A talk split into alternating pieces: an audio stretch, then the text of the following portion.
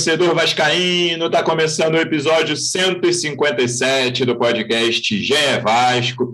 Eu sou o Luciano Melo. O Vasco voltou a vencer, o Vasco voltou a jogar bem, principalmente no primeiro tempo, vencendo uma tônica do trabalho do Fernando Diniz. O Vasco costuma jogar melhor no primeiro tempo do que no segundo. Encarou o líder do campeonato, um dos favoritos ao acesso, né? ainda é o time com mais chances de acesso, Coritiba. Segundo tempo teve aquela né, pressão, que não teve tanta chance assim do Coritiba, mas 55 minutos que depois o João vai falar aqui, parece que levaram, levou 120 minutos para acabar o segundo tempo ali, mais ou menos isso. Estou recebendo aqui um dos repórteres que cobrem o dia a dia do Vasco no GE. Estava em São Januário ontem, a gente está gravando no domingo. Como é que você está, Fred Gomes? Seja bem-vindo. Fala, Lulu. Fala, João. Esse fala, Vasco, fala torcedor vascaíno hoje veio daqui.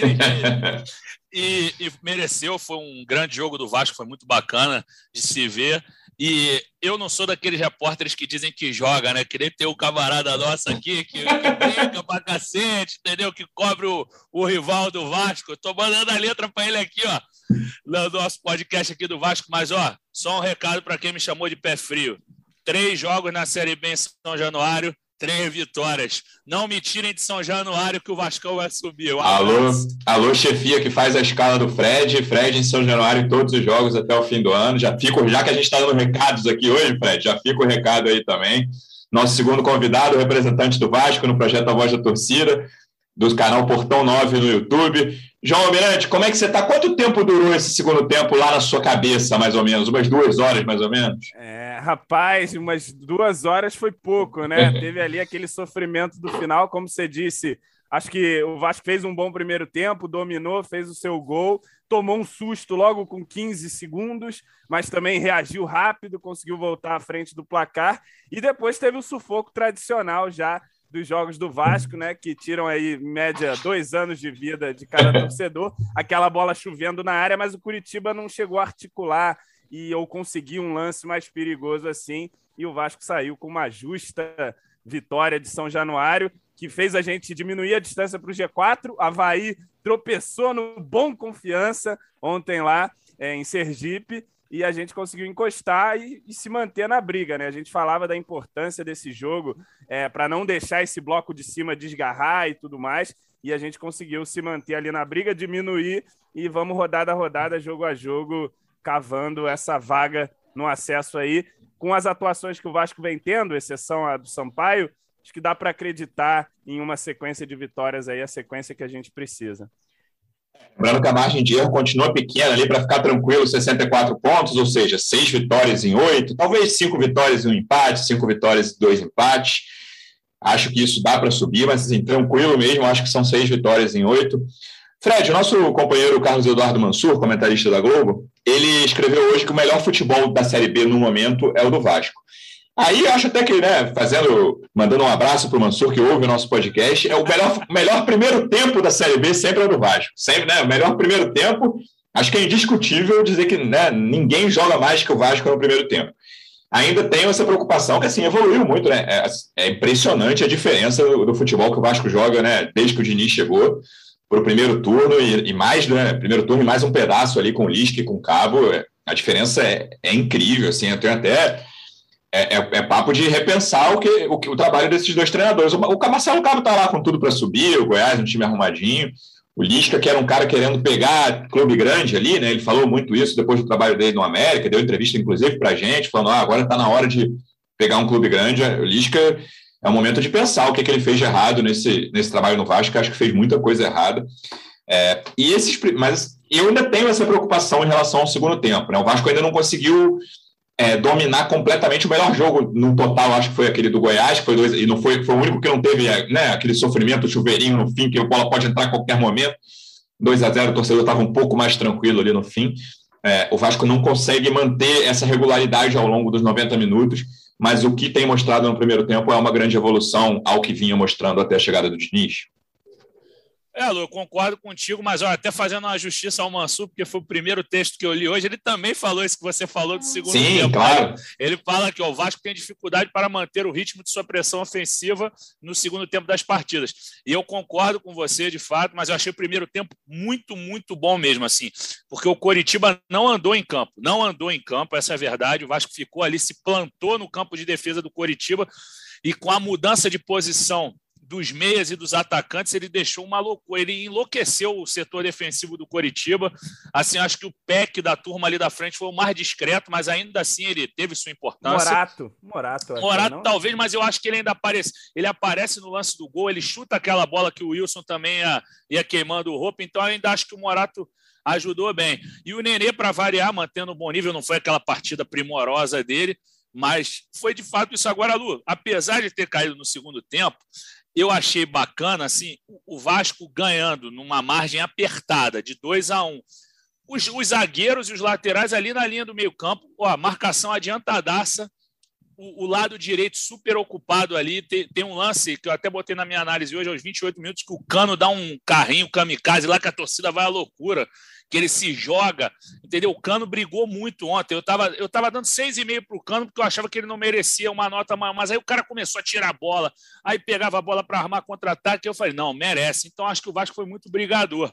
Assim, não foi um segundo tempo primoroso, mas em nenhum momento desistiu da vitória. E o Riquelme, que você vai falar muito depois, foi um capítulo à parte no segundo tempo, foi muito bacana de ver. Isso, acho que a grande atração do lado do Vasco do segundo tempo ali foi o Riquelme, sem grande dúvida. Mas eu quero começar lá de trás e do time titular, João. A grande novidade, né? Quando saíram as escalações, uhum. a gente olhou, era o que a gente esperava, mas tinha uma novidade no gol. Lucão, cara, acho que teve uma atuação tranquila, né? Não dá para dizer. O Vanderlei estava com aquela questão da insegurança e, e goleiro inseguro é, contamina todo mundo, né, cara? Dentro de campo e fora de campo. Você vê que os zagueiros, qualquer bola levantada, já ficam mais tensos. O Vanderlei tem a questão dele com o pé, nem acho que o Lucão seja um grande jogador com o pé também. Não é, não. É, mas é, é, melhor que o Vanderlei, na minha opinião. O que, que você sim, achou sim. dessa. Não, não foi uma estreia, né? Mas desse começo do Lucão como titular com o Diniz? Cara, eu assisti a coletiva do Diniz, eu entendi a justificativa dele, assim, um, um garoto que tem potencial, já mostrou isso aí em categorias de base, foi goleiro de seleção sub-17, sub-20, tudo mais, foi campeão olímpico agora, ainda aqui no banco. É, é um jogador que ainda não teve muito, muitos jogos, assim, né, para a gente ter uma exata noção do Lucão. É um jovem com potencial e acho que se está treinando bem e o, e o, Diniz sentiu ali é, que merecia dar uma oportunidade para ele, fez bem, porque o Vanderlei, como você disse, não passava segurança mais, né? Acho que em algum momento da temporada a gente elogiou o Vanderlei. Nas últimas rodadas ele, ele vinha sendo um goleiro muito inseguro, né? Essa questão do jogo dos pés ali com ele também é sempre um, um problema, sempre um terror, né? Quando você vê a bola recuando para aquele ponto roxinho ali na, na área do Vasco. E acho que ontem, com o Lucão, isso deu uma tranquilidade maior ali, apesar dele não ter sido testado. O Vasco fez uma boa partida, impediu o Curitiba de ter chances de gol, eh, com exceção do gol que ele não teve culpa. É, não deu para ver muito assim do Lucão e tal, não fez grandes defesas e não apareceu tanto. Que bom, né? Tomara que não apareça mais até o fim do campeonato, que os times não chutem a gol e a gente fique com essa dúvida. Mas entendi a barração e acho que Agora é dar sequência para o Lucão, né? Não adianta ficar trocando de goleiro também. Rodada a rodada, goleiro é confiança. Vamos com o Lucão agora nas próximas rodadas. É, acho que vai depender muito do desempenho, né? Mas eu é. não acredito que o Diniz mude depois de um erro. E tomara que não haja mais erros né, de goleiro é. nesse fim de temporada. São oito jogos absolutamente decisivos. E acredito que o Diniz vai dar a volta de confiança para ele, mas vamos ver como vai ser o desempenho. Eu não vou ficar alongando outros assuntos, não, Fred. Acho que o Riquelme foi a grande atração. O Riquelme é um cara que cada vez mais está se firmando. O Diniz deu muita confiança. A gente já falou várias vezes aqui. Eu mesmo já achava que ele não estava pronto para jogar como titular. Eu também. Falei algumas vezes em alguns episódios aqui, muito pela questão física, muito pela questão defensiva, na qual ele ainda deixa a desejar, né? Acho que com tudo que aconteceu ontem, com os dribles, com a torcida gritando o nome dele, ele claramente pegou confiança ali, né, com o que aconteceu na arquibancada, com a presença da torcida, sobre a qual a gente vai conversar aqui mais na frente também. É, ele ainda tem defeitos, é um jogador a evoluir, até pela idade, obviamente, né? Ninguém vai chegar com essa idade pronto no, no time principal, mas ofensivamente ele dá uma opção que há muito tempo o Vasco não tinha pela esquerda, né? A gente chegou a comentar que o Zeca no Carioca estava né, ensaiando resolver o problema da lateral esquerda, mas logo caiu muito de produção. Acho que o primeiro turno do Zeca na Série B foi muito ruim, foi um dos piores muito. jogadores do Vasco. Está é, tá subindo de produção na direita ainda, sem brilho, mas o Riquelme dá uma opção, até pela característica dele do drible, né, da, do cruzamento, no qual ele é muito bom, ele dá uma, uma opção que o Vasco fazia muito tempo que não tinha pela lateral esquerda. Então, Lu, é, em relação até ao Zeca, o Zeca jogou bem ontem, tá? Só para lembrar, mas é, foi uma coisa que o João falou há muito tempo. Que dificuldade, né? Um lateral direito destro e o um lateral esquerdo canhoto. Só o fato dele não perder o tempo para cruzar, eu acho que facilitou muito o lado do Zeca. Mas falando da figura mais importante, do Riquelme, eu, eu acho que você tocou num ponto legal, que foi o seguinte: a torcida do Vasco, eu não via isso num jogo há muito tempo. A torcida gritou o nome do Riquelme umas quatro vezes no jogo. Depois que ela gritou a primeira, aí o moleque se encheu de confiança. Ele já estava bem, ele já estava jogando bem, mas a partir do, do, primeiro grito, eu lembro que foi um drible, primeiro que gritavam um Riquelme, Riquelme, não sei se foi o toque de letra, e aí eu vou entrar justamente na questão que você citou, que eu citava, talvez que o João já tenha citado, Baltar, a questão física, que a gente achava que ele não tinha condição. Ele, desculpem o termo, mas não tem outro. Ele toma duas porradas e aguenta em pé. Ali que a torcida Aí que a torcida disparou no nome dele mesmo, explodiu no nome dele, porque ele toma dois trancos, vem um poldar nele, vem outro e tenta jogar ele no, no, no alambrado, na verdade na social, porque estava atacando lá do outro lado, e não adiantou nada. Ele continua em pé ali, a torcida se encheu de confiança e encheu o garoto de confiança. É, assim, muito bom mesmo de se ver, porque o Vasco, como eu tinha falado, com a postura ofensiva, seguindo no campo de ataque do, do, do Coritiba, a cada drible desse, a cada drible bonito que ele dava, ele matava a confiança do Coritiba, porque a torcida empolgava, o Coritiba ia esmorecendo, esmorecendo, então achei que ele foi fundamental para a vitória. Até coloquei nas atuações, eu botei um empate entre ele e o Marquinhos Gabriel, que jogou muito também, mas eu achei que o Riquelme, por ter sido mais plástico e por ter acreditado na jogada do segundo gol, ter se lançado na maior velocidade para soltar a bomba e encontrar o pé do Nenê, eu achei que ele foi o melhor, porque ele foi participativo, decisivo e plástico. Boa. É quase impossível, né, João? A gente não lembrar de um certo lateral esquerdo que começou com 19 anos ali, né? Eu falei disso na coletiva. É, assim, é, é, você, não tô, não tô tirando o seu mérito, né, Fred? Mas, não, assim, é, todo é, já quase, é quase inevitável, né? Você vê um cara, um lateral esquerdo jovem entrando no time, com muito drible, com muita habilidade. É, fazia muito tempo que o Vasco não tinha. Até, Vasco já teve bons laterais esquerdos, nem, né, foi, é uma posição muito dramática desde a saída do Felipe, mas até os que funcionaram foram com características diferentes em relação ao Felipe, em relação ao Riquelme. É, e essa, eu lembro muito, garoto, assim, essa, o Felipe tinha uma relação toda especial com a social ali, de amor e ódio, né? A social do Vasco, sempre muito crítica ali em São Januário. E às vezes o Felipe estava arrebentando, mas alguém criticava, ia reclamar, o Felipe com aquela marra característica dele. E o Riquelme é um cara que a torcida ontem pegou no colo, né, João? Claramente, Sim. assim, a torcida falou, cara, esse garoto tem muita bola, ele tem muito potencial, ele pode ajudar demais o Vasco nessa reta final e no ano que vem, até quando ele puder, né? Pode ajudar financeiramente também, mas agora é tecnicamente é o que importa. É, é quase inevitável essa comparação, mas o Riquelme, com 19 anos, acabou de fazer 19 anos, eu conferi aqui em agosto, ele fez 19. É um garoto que está rendendo de uma forma que eu, mais uma vez, vou dizer, estou surpreso e que continue assim mais oito jogos, pelo menos, João. Uhum. É, cara, ontem São Januário baixou o caboclo Felipe Maestro no garoto ali, né? Você acabou não falando o nome. É, até falou o Felipe, mas as pessoas. Eu vi alguma análise, acho que no GE, que acho que, no, que fala, não, não precisa nem falar o nome de quem é, que todo mundo vai saber. É, mas enfim, é, o que a gente já fala do Riquelme, eu já vi alguns jogos do Riquelme na base, sempre foi um garoto muito habilidoso, com uma batida na bola muito precisa, com bons cruzamentos. Na final da Copinha, eu sempre lembro, ele faz um cruzamento para o Thiago Reis, um arco lindo, assim.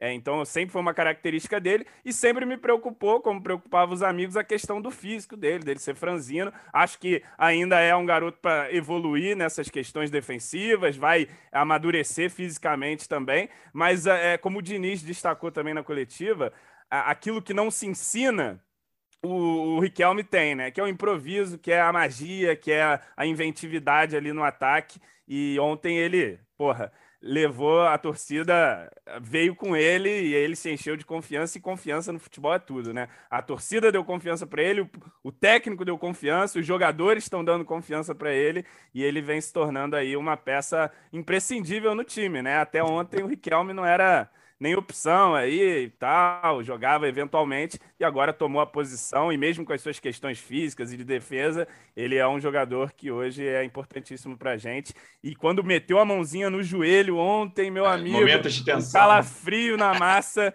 ele parecia, porra, podia ter sido uma torção, qualquer coisa, acho que não foi nada, sentiu ali só, só uma dor, deu um miguezinho também para dar uma esfriada no jogo e já voltou ali mancando, mas voltou bem e que não seja nada e que siga siga encantando a torcida vascaína. É como o Fred disse, só para complementar, essa coisa do jogador que pega e dribla e que muda o clima da torcida, né, cara? Ele, ele tem muito essa característica ali, ele pega, vai para cima, aí no que ele dá um drible a, a galera incendeia, aí o Curitiba, puta, já já esfria um pouco, já esmorece um pouco.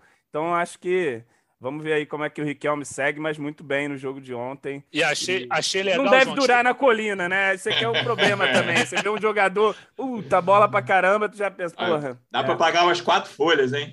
Dá, dá pra pagar o Andrés Rios lá, deve estar. Tá, deve estar. Tá... Fim, né? Complicado. Ô, João, pra te verdade, achei legal o Diniz tirar ele no último minuto do jogo. Achei bacana o pessoal.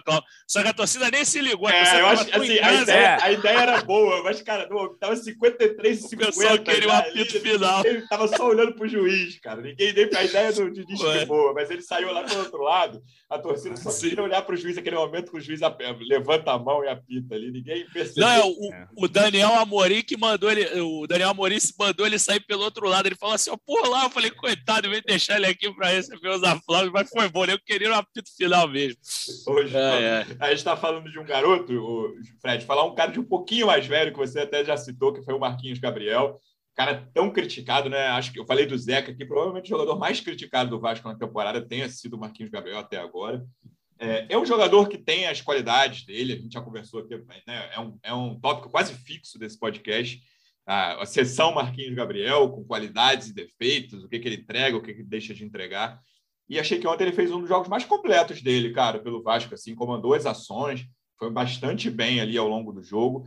É, é um, não vou dizer que é um cara regular, né? Não passa muito por isso, assim, ele às vezes dá uns moles de marcação, de perder bola, que sai gol do adversário, mas é um cara que no ataque, ele no setor ofensivo, desde o início da temporada, não ia falar do ano, mas desde que ele chegou, nessa temporada 2021. É um cara que, de certa forma, ajuda, ainda que irrite, e várias vezes, acho que com razão, a torcida pega no pé, mas é um jogador que eu fiquei muito preocupado quando chegou. assim. Por exemplo, entre Marquinhos Gabriel e Zeca, eu acho que, no geral, o Marquinhos Gabriel entregou mais que o Zeca. Cara. Assim, não é, um, é, um, é equilibrado, eu não acho fácil essa resposta, não. Eu acho. Mas, mas ontem ele fez um jogo bastante bom, ele foi um dos melhores do Vasco.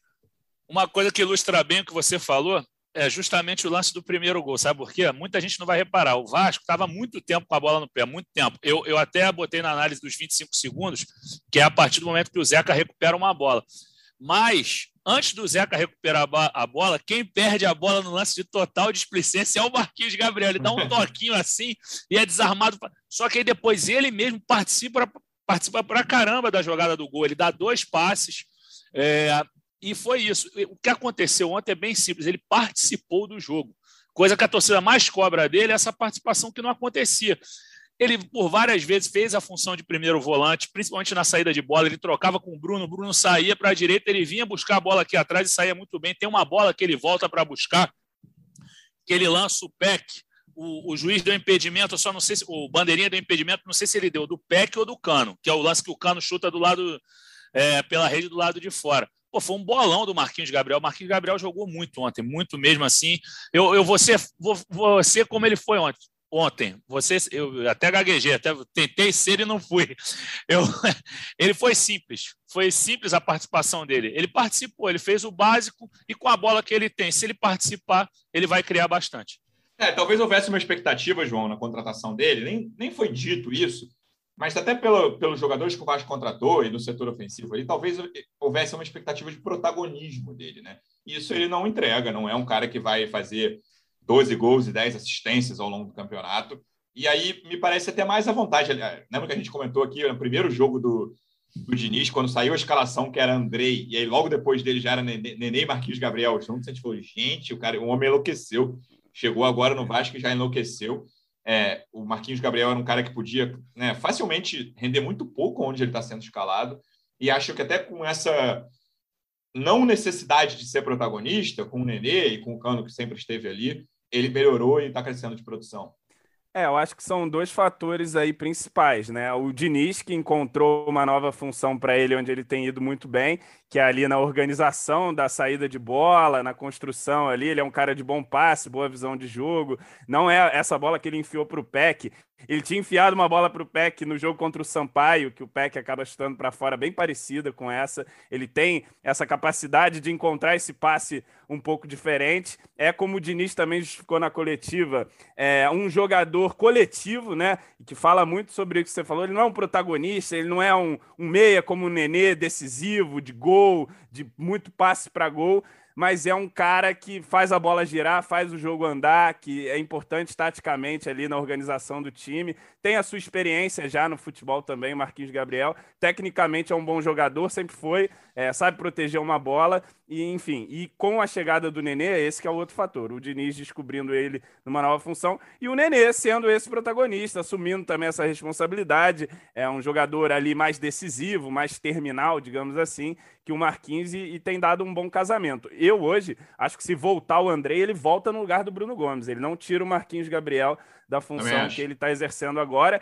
E assim, pode ter um ranço com o Marquinhos Gabriel, né? Quando ele chega e com essa coisa de ah, vai ser o, o armador do time, todo mundo já. Pô, o Marquinhos Gabriel, várias temporadas que ele não joga nada e tal. Aí você quer vem o Mortinho Gabriel, ele é um jogador meio ganso, até como o Diniz disse ali na, na coletiva, Foi. assim, e tal, que às vezes a torcida pega um, um pouco no pé. Mas na passagem do Diniz, ele tem sido um jogador bem consistente. Ele tem jogado bem as partidas com o Diniz desde a, do CRB, exceção do Sampaio, talvez, que acho que ninguém foi bem ali naquele segundo tempo. É, claro, ele vai perder uma bolinha aqui, uma outra, vai. Não é o Tony Kroos, né? O nosso querido Marquinhos Gabriel. Mas ele tem sido um jogador importantíssimo hoje, para mim, titular nesse momento da temporada, inquestionável aí. Vice-artilheiro do time e segundo maior assistente da equipe também. Isso é na isso. época que ele estava irritando mais. É. Ele ainda entregava uns numerozinhos. Agora ele não está entregando tanta assistência, gol e tal, mas está ali participando e, e fazendo o time jogar, né? Não ele sozinho, mas ele é uma das peças importantes para o funcionamento tático aí da proposta do Diniz. E acho que ele jogou em, em muito tempo, ora numa função que se esperava um protagonismo que ele não entrega, ali um meio, criador principal, articulador, e ora num esquema que não favorece ele, que é o reativo e tal. Ele é um jogador veloz, de esticar, é um jogador de um jogo de posse. No jogo de posse ele vai melhor, e ali na construção tem ido bem que siga assim é, até o final. Outro, outro jogador que estava nessa sessão, jogadores que cresceram de produção com o Diniz, mas ontem foi feio, foi o Ricardo, né, Fred? Ele vinha muito bem na defesa ali, com, ao, ao lado do Castanho, até que vinha melhor do que o Castanho nesses jogos recentes, vinha, vinha jogando bem, ele tem uma boa saída de bola. Mas assim, é, tudo bem, tem azar envolvido no lance, né? A bola vai exatamente no pé do Léo Gamalho, que acerta certinho o chute no canto, mas ali com 15 segundos do primeiro tempo é, é, um, é, uma questão de atenção do zagueiro, de concentração, né? Acho que tem muito a ver com concentração, principalmente pelo momento ali. Acabou de começar, o Curitiba acabou de dar saída, o cara deu um cruzamento ali da direita é, é, um, é um zagueiro que. Ele até, essa questão da concentração é uma que me preocupa no Ricardo, cara. Eu não tenho muita, muita dúvida sobre o rendimento dele, que ele é um cara que pode ser tranquilamente titular do Vasco, pode ser um cara que o Vasco vai vender daqui um tempo para um clube médio que seja da Europa.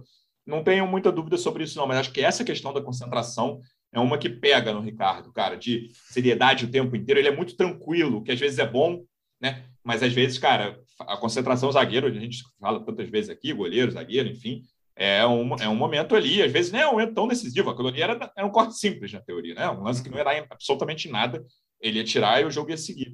É, mas um, uma falta de concentração dele, a bola para no pé do Léo Gamalho, que ali 16 segundos do primeiro do segundo tempo, a coisa, nossa, já, já lá vem tortura. Pelo menos o gol saiu rápido, mas é, é um, é um ponto de atenção com o Ricardo.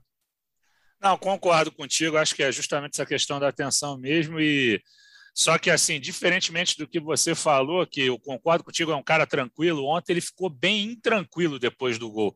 Ele erra Foi. outras bolas, assim, tem uma que ele dá um.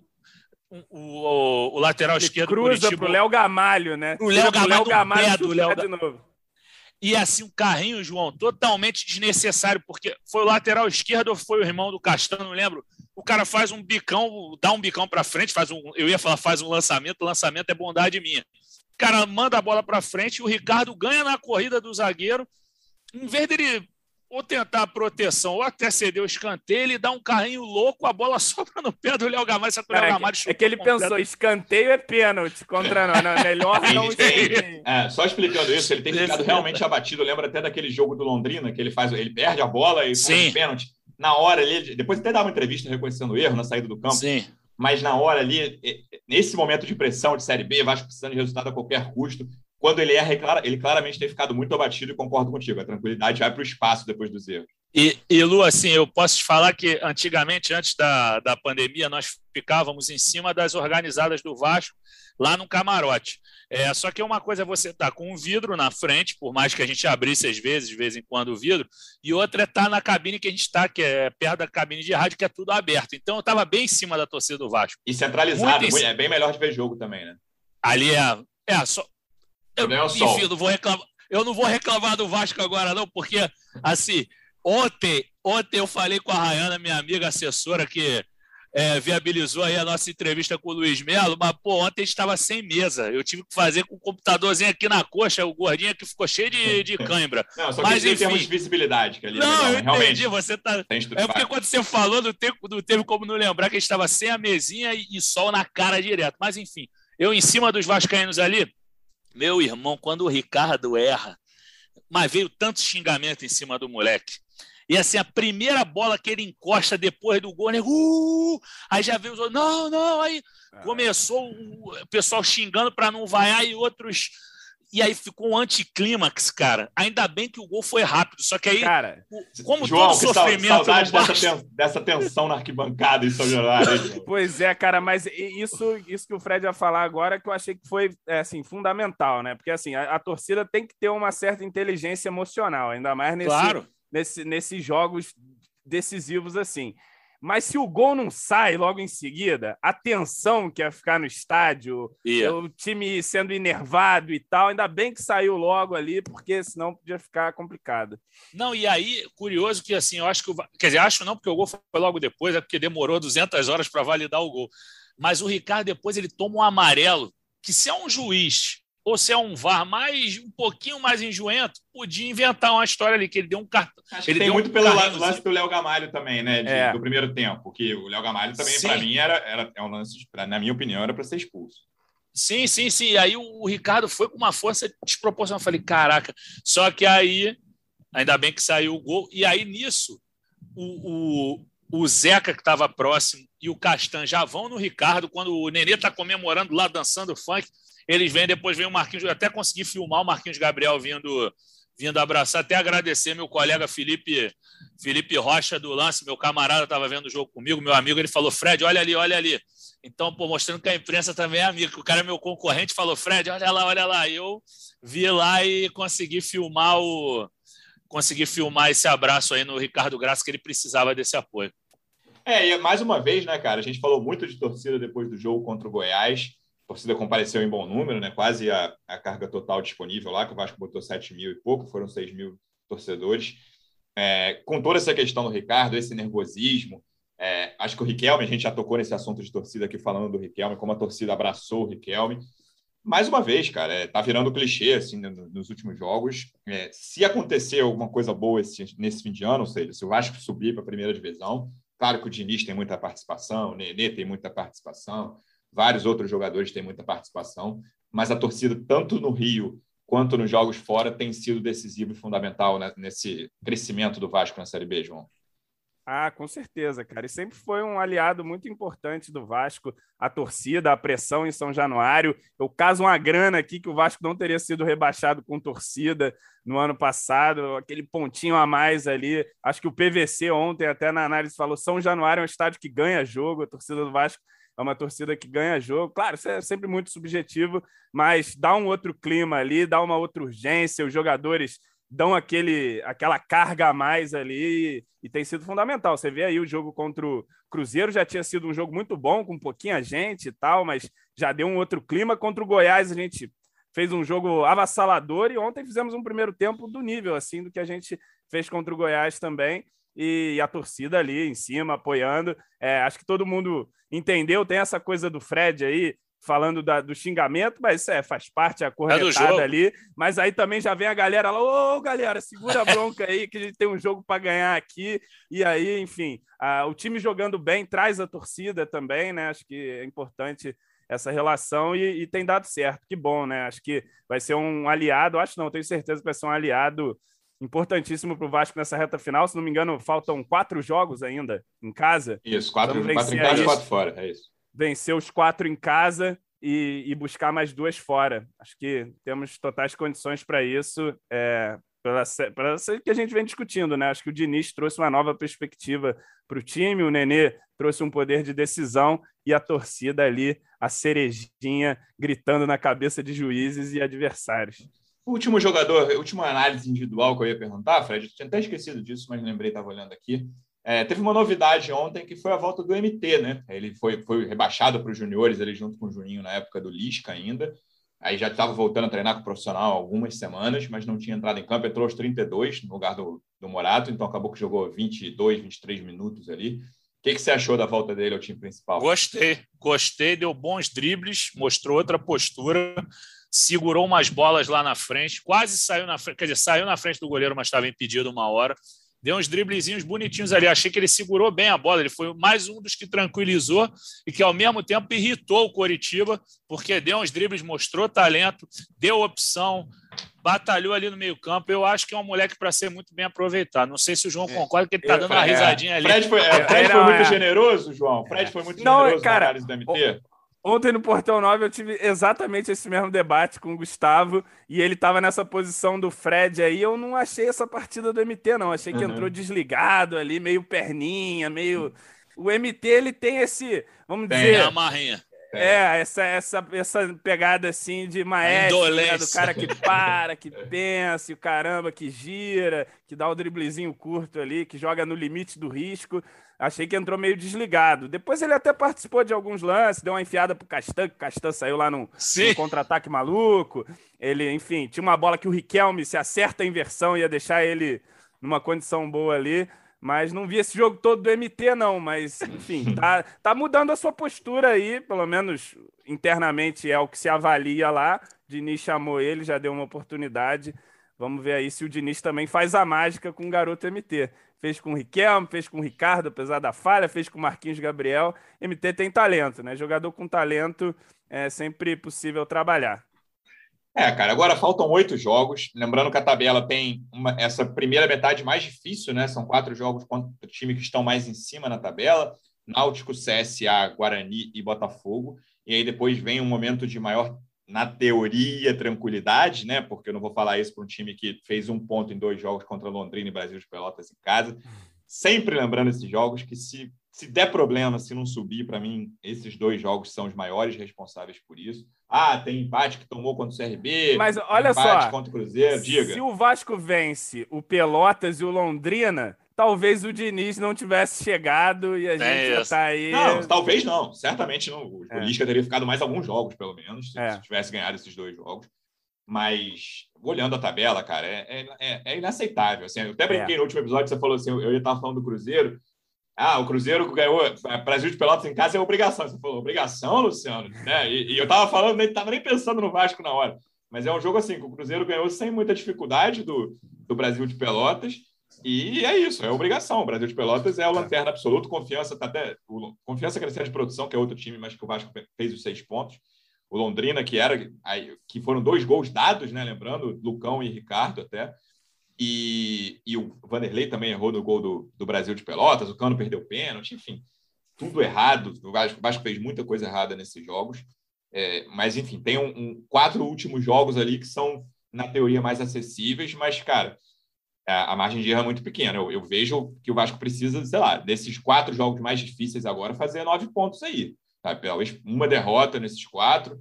Lembrando mais uma vez: Náutico fora, CSA em casa, Guarani fora e Botafogo em casa. São os próximos quatro. Depois, né, na teoria, facilita um pouco, mas essa sequência é bem complicada. Mas o Vasco acabou de ganhar do Coritiba. Né? O Vasco fez a melhor atuação dele contra o Goiás, que é um time que tem boas chances de subir também. Está muito aberto ainda, Fred. É, tá ganhando jogos que interessam. Obviamente que vai ter que ganhar os que é, supostamente. Todo jogo interessa, amigo. é verdade. Mas o, o confronto direto ele está tá se portando bem. Eu, eu acho que assim, é óbvio falar isso, mas o próximo jogo é fundamental demais. Assim, se ganha o próximo, dá uma confiança e não vai ter mais momento para salto. Não que tenha tido salto contra o Sampaio Corrêa, não foi isso. Mas eu acho que achou que ia ganhar a qualquer momento. Assim, tanto que o Diniz tirou um zagueiro e botou. É, até esqueci quem que ele botou no lugar do Ricardo Graça, esqueci, você botou lembra o Daniel, agora? Daniel Amorim. Ah, o Daniel, é, botou o Pirulito. Então, é, pirulito é apelido da torcida, né? Talvez ninguém entenda, mas enfim, botou o Daniel. Apelido da torcida não, João Miranda. Você que criou, criou esse apelido. E aí tá a vendo, torcida abraçou. É porque você já é a torcida vascaína, é, tá entendeu? Então, olha só, agora o pessoal vai gostar dessa. Hein? Aí foi bom, aí pronto, aí não teve jeito. É, ali eu achei que o Vasco foi muito autoconfiante, mas não um salto. Agora ele sabe, foi o que o Castan falou no, no pós-jogo ontem. Agora chegou o um momento que não pode errar mais. Então é o jogo, próximo jogo, Ganhou, meu irmão, vai ser ruim de segurar. Lembrando que o próximo jogo é contra o Náutico, domingo que vem, 4 horas da tarde. Eu estou saindo de férias, Fred Gomes vai ficar na apresentação. Então não vou, não vou nem falar obrigado e até a próxima, Fred. Obrigado e boa sorte na apresentação. Eu volto no meio de novembro, quem sabe com o Vasco no G4. Obrigado, Lulu. Espero estar à sua altura. Nunca consigo, mas chego perto, tento com, com bastante trabalho e humildade. A gente consegue. Grande abraço para você. Um abração para o João. João, estamos juntos semana que vem. Não sei quem vai estar junto comigo. Hector ainda vai estar no chinelo. Então, provavelmente. Quer dizer, provavelmente não. O Baltar vai estar comigo na próxima, com certeza. Eu, João e Baltar. Valeu, um abração, galera. Fechado. João, obrigado mais uma vez pela presença. Em novembro eu volto, quem sabe, com as coisas bem melhores.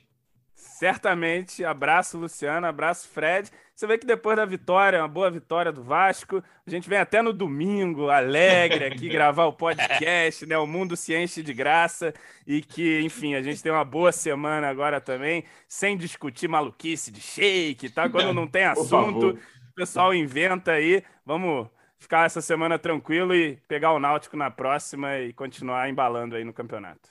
É isso, torcedor vascaíno. Obrigado mais uma vez pela audiência. Até a próxima. Um abraço. Vai o Juninho na cobrança da falta.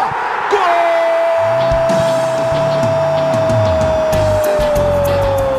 É o GE Vasco.